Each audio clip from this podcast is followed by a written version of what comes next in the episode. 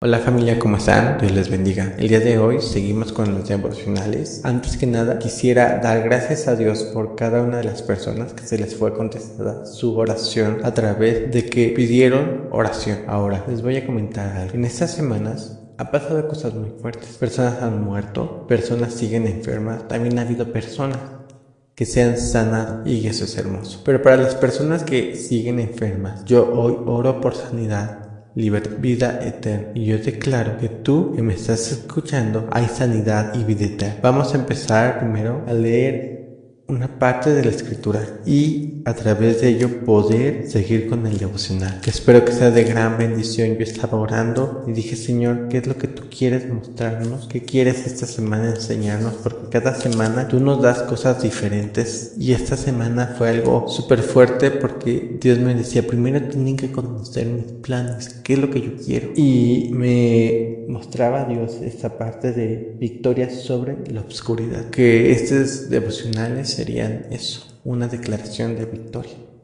en medio de tus circunstancias, victoria en medio de quién eres. Pero para que tú puedas poseer ello, tienes que tener en claro quién eres, para qué estás aquí, por qué estás aquí y por qué Dios sigue buscando y entender si Él es el que ha mandado ello o simplemente es un ataque. Hemos visto en el, devocional pasado que hay cosas que nosotros hemos hecho y nos hemos alejado. Hay cosas que no hemos contemplado a Dios. Hay cosas en las cuales nos ha costado ver a Dios. Incluso en el estudio hemos visto que cómo es la actitud de la persona y también nos hemos aprendido cómo es el posicionamiento que yo tengo que hacer. Pero el día de hoy y esta semana veremos un poco más el reforzar nuestra identidad que ya está, pero es solo reforzar y para ello primero quiero que me acompañen al libro de Salmos. El libro de Salmos es hermoso y es en el Salmos 20, versículo 9. Dice Señor, que nuestro rey salga victorioso en la guerra. Recuerda cuando te lo pedimos. Ahora, recordemos que cuando era una guerra salía al frente el rey de la batalla junto con sus soldados. Y si bien el rey siempre salía, nunca se quedaba en el rey. Bueno, llegó a ocasiones en la palabra que sí pasó eso, pero porque ese rey se quedaba, empezaba a tener o a divagar por el ocio que existía y codició a muchas mujeres. Pero esa es otra historia que más adelante estaremos viendo. Pero aquí era una petición que David, el rey, había hecho, que le había dicho Dios para con el pueblo, porque también el rey sabía que si salían derrotados, el pueblo se hacía esclavo del otro pueblo y tenía que pagar tributo. Entonces, si ganaban, era viceversa. Y además obtenían la libertad perpetua. Era una libertad completa. Entonces el rey le dice, Señor, dame la libertad como a mí me la has dado. Dame la victoria como siempre me la has dado. Para que yo pueda ver tu gloria. Respóndeme cuando te lo pido. Y yo digo, ay, creo que David sí se la creyó mucho y hablaba el tú por tú con Dios. Y eso lo hacía porque conocía quién era. Ese era su tipo. Y si bien vamos a ir rápidamente al libro de Romanos 8:37, porque les digo que David sabía lo que hacía. David, si bien recordemos, era un hombre que pastoreaba ovejas.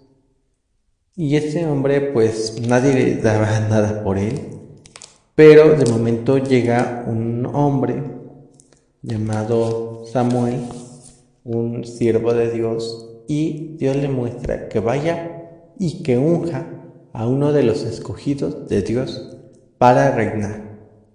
Después de Saúl, Samuel va y dice, ay, este es el hijo que voy a escoger, está muy bien parecido, fornido para la guerra. No, ese no es. No es este que se ve, no se ve que es muy sabio, muy inteligente. No, ese no es. Pasaron varios hijos y había uno menor que no estaba en la casa. Nos dice la palabra que entonces Dios le mostró, dile que el otro hijo que tienen, dice, y le muestra Dios que no estaba en la casa. Entonces le dice a su papá, ¿podrías traerme al hijo que tienes? Y su papá, papá le dice, sí, está cuidando mis ovejas. Y algo bien curioso, traen al hijo y al hijo lo ungen, lo nombran rey. Pero David era muy chico de edad y no entendía cómo estaba la onda o cómo podía brincar de un cuidador de ovejas a un rey. Pasa el tiempo y David empieza a ver la mano de Dios. Y fue un trabajo muy grande porque Dios empezó a trabajar con él hasta desde su pensamiento. Hizo una renovación de su mente. Hacerse realmente el cambio total de identidad a una persona que no daba nada por él, a una persona que podía ser victorioso. Este hombre, David, tenía también unos guerreros que daban la vida por él. Incluso dice la palabra que cuando él tenía sed y decía es que tengo sed y estaban en guerra, se arriesgaron tres de ellos y fueron a Belén porque Belén estaba asediada y sacaron agua. Para sacar agua tenían que ir y esquivar las tropas y arriesgarse a muerte. Y, y regresaron, pues, quiero pensar que más o menos un poco raspados, no sé cómo regresaron en sí, pero sí que regresaron. Cuando regresan, David tira el agua y dice, no soy digno de tomar el agua que me están ofreciendo. Tira en el suelo. Uno dice, ay, se sentía muy soberbio, ¿no? Simplemente él valoraba a cada uno de sus guerreros. Y de hecho, David no le pidió a sus guerreros que le trajeran el agua. En sí, David decía, me hubiese gustado, cómo me encantaría, y escucharon el deseo del rey. Cuán comprometidos estaban sus guerreros. Imagínense, a llegar a ese grado, a ser una eminencia como gobernador. Entonces, yo dije, bueno, Señor, ¿cómo fue que renovó su mente? Me muestra aquí en Romanos, vámonos al libro de Romanos que está en el Nuevo Testamento, en el Nuevo Pacto, y dice Romanos capítulo 8, versículo 37 al 39. Y dice así, más bien, todos estos salimos más que victoriosos por medio de Dios, quien nos amó. A ver, voy a ir desglosando. Dios nos ama y por ese amor somos más que victoriosos. Ok, y dice, pues estoy convencido de que ni la muerte, ni la vida, ni los ángeles, ni los poderes diabólicos, ni lo presente, ni lo que vendrá en el futuro, ni poderes espirituales, ni lo alto, ni lo profundo, ni agua, ni cosas creadas podrán separarnos del amor de Dios que se encuentra en nuestro Señor Jesucristo. O sea, primero nos dice, Dios nos da la victoria y nada nos va a separar del amor de Dios que me da la victoria. Pero yo para tener la victoria tengo que buscar a Jesús para que por medio de Jesús se encuentre a Dios y obtenga la victoria. Está muy enredado, sí, un poco, pero algo que me llama la atención es que nuestra mente en sí tiene que cambiar el chip, porque antes pensábamos es por mi fuerza, si bien David, regreso con David, David era un hombre, sí, pero él acudía a Dios porque entendió que tenía debilidades. Todos los salmos, la mayoría, si no es que todo, son cantos de David, salmos. Y en sus salmos describe que él se sentía débil, pero que en medio de esa debilidad Dios le daba la fuerza y cómo Dios lo restauraba. Y de hecho Salmos es un... Eh, termómetro que sube y baja de emociones. Hoy está bien, mañana está mal, pasado está regular, se deprime, eh, se alegra, se goza. Y, y algo que me encanta es que dice la palabra que Dios le reveló a David, a Jesús, antes que Jesús viniera. Se lo mostró. Y cuando se lo muestra, ¡pum! Cambia el chip. Porque él tenía anteriormente una línea y sus inicios ejemplos eran hombres y mujeres con defectos.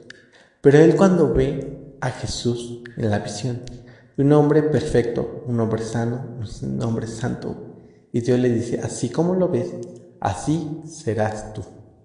Entonces él lo ve y dice, wow, y trata e intenta, pero él entiende que no es por sus fuerzas. Él es imposibilitado si ve sus fuerzas, como lo vemos en el estudio de los principios de identidad. Pero cuando ve quién está con él, ven la victoria. Y viendo y yendo a esta parte, en Efesios 4:23 dice así. Efesios 4:23. Y dice así, que nuestro Señor Jesucristo los bendiga en abundancia. Ahora, si vamos un poquito antes, dice así, desde el 22, todo el pueblo de Dios los saluda, en especial los que están en servicio al embajador.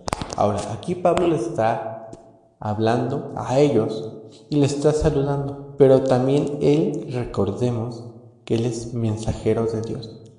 Y como mensajero de Dios, Él solo da el mensaje, pero Dios es el que está hablando. Entonces Dios les habla y los saluda. Y les dice que nuestro Señor Jesucristo los bendiga en abundancia. O sea, Dios mismo dice que por medio de su Hijo sean bendecidos. Entonces, por medio de su Hijo somos victoriosos en todo, en tu salud, en todo, pero voy a este punto. Hay una bendición y Dios quiere esa bendición y que seas bendecido en todo, en tu circunstancia, en tu salud. Y perdón, esto está en Filipenses 4:23, pero si bien regresando a Efesios 4:23 y qué bueno que llegué a este versículo porque la verdad estaba buscando eso que Dios quiere, desea y anhela que seamos prosperados. Entonces, la primera parte que tenemos que cambiar es que Dios no nos manda las cosas malas. Dios desea y anhela que seamos bendecidos en todo, en todo. Y todo es todo. Entonces, Dios es amor. Y si Dios quiere que te bendiga, entonces yo no creo que un padre que quiera que te bendiga te maldice. No.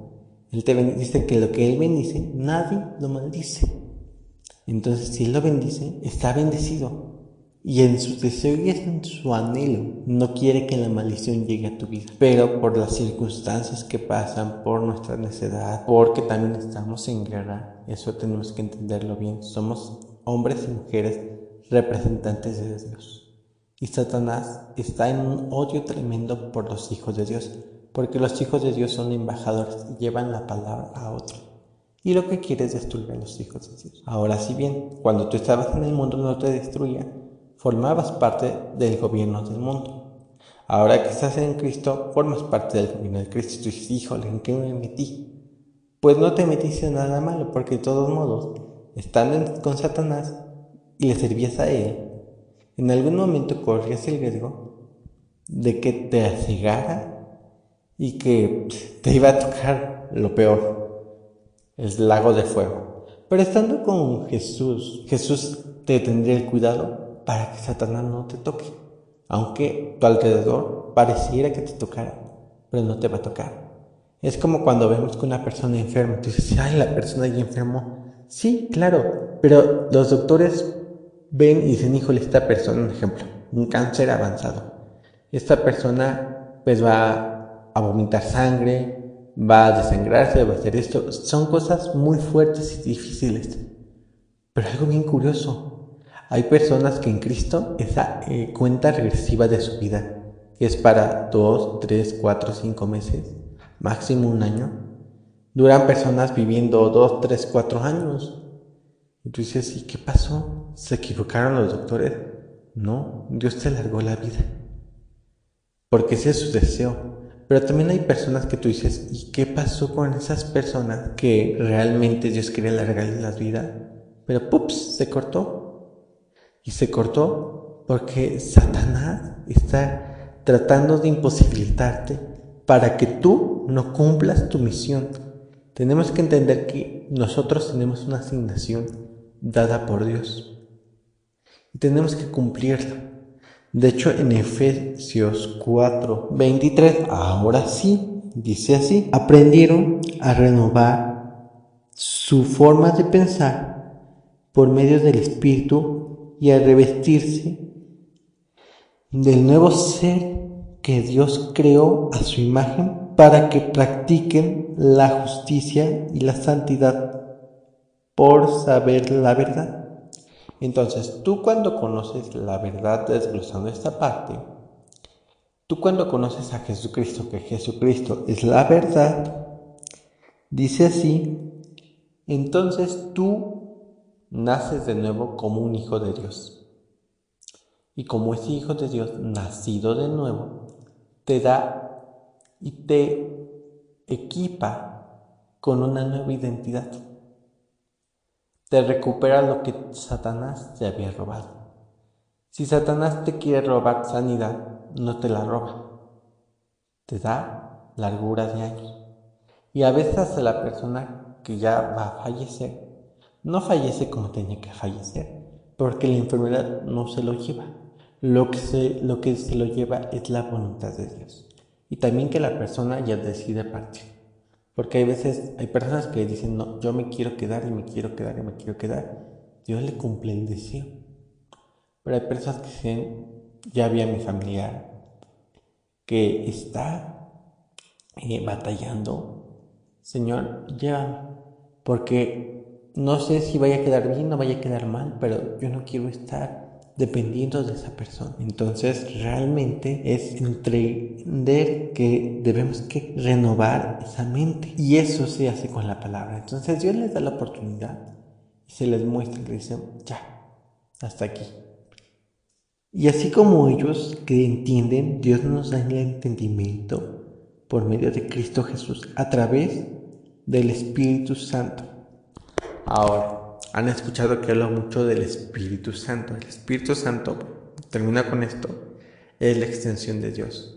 Entonces, debemos que entender que Jesucristo nos ama y que Él no quiere que pasemos por cosas difíciles. Cuando entendemos eso, ya no le echamos la culpa a Dios. Al contrario, buscamos más de la presencia de Dios. Y buscamos más de que Dios nos guarde a través de la lectura de la palabra, de la oración, a través de buscar su presencia, eso sí. Pero también entendemos, o más bien entendemos, que Dios nunca nos va a hacer nada. Y estamos en una constante guerra. La guerra que tenemos el día de hoy es una guerra de salud esa guerra que es para tocar tu vida, para que tú y yo se nos estropee nuestro propósito. Cada uno tiene diferentes actividades, habilidades que posteriormente veremos y tocaremos el tema dentro de esto de, ello. Pero dentro de esas actividades y habilidades, Dios te capacita para hacer muchas cosas hermosas. Entonces, cuando tú también entiendes eso, te empodera. Porque, sa, Dios me quiere y me ama y por medio de Jesucristo me da algo más que es, libertad. Termino rápido con esto. Está en Isaías 66, 13 al 14. Y vamos rápido a ese versículo. Me, gusta porque Isaías es un profeta y recordemos que es el profeta que les muestra antes de que salieran a la esclavitud. Pero en el 66 pues es cuando les muestra más que nada cómo ellos van a salir y la victoria que ellos van a tener. Y dice Isaías 66 del 13 al 14, dice así, como el que recibe consuelo de la mamá, así yo consolaré a ustedes en Jerusalén serán consolados. Ustedes verán, su corazón se pondrá alegre y su cuerpo se renovará como la hierba. Se sentirán el poder del Señor entre sus siervos y su enojo entre sus enemigos, porque el Señor viene como fuego, su carro como una tormenta para castigar la furia y darle descarmiento como llama de fuego. Ahora entendemos algo, que Dios nos ama y que Él nos quiere y que Él, Dios mismo, está para consolarnos y que nuestro corazón pone alegría y nos es renovada nuestra mente a través de Él, a través de su Hijo, de Jesucristo. Ahora, entendiendo eso, quería llegar a una parte donde dice eh, más adelante que somos libres, pero después lo veremos. Pero tú cuando conoces esta verdad, la verdad, como les había dicho, te hace libre. ¿Por qué? Porque entiendes que ahora tú eres hijo de Dios. Tú tienes la identidad de Dios y puedes defenderte y puedes decirle a Satanás cuando venga a atacarte, oye, espérate, tú ya no tienes autoridad sobre mi vida, soy hijo de Dios, he nacido de nuevo y ya no te pertenezco a ti, por lo cual, como yo no te pertenezco a ti y tengo a Jesucristo, tengo la victoria en mí. Y ahora puedo declarar esa victoria en mi vida. Posteriormente veremos cómo es esa parte. Pero ahora haz conciencia real de que eres hijo de Dios y por qué es necesario que seas hijo de Dios. Padre, en esta hora te pido que traigas victoria en sus vidas y que puedas hablar a cada una de las personas a través de este devocional. Bendícelos en el nombre de Cristo Jesús y te pido, Padre Santo, que en medio de esta necesidad traigas consuelo, amor, gozo y paz. En el nombre de Cristo Jesús, te pido que les muestres su mano poderosa y que ellos puedan entender el día de hoy quién está en ellos y que es necesario renovar la mente y quitar todo pensamiento que no es tuyo. Ya han quitado dioses, pero aún quedan pensamientos. Y te pido que quites esos pensamientos para que ellos puedan ahora entender la nueva identidad que está en ellos. En el nombre de Cristo Jesús. Amén.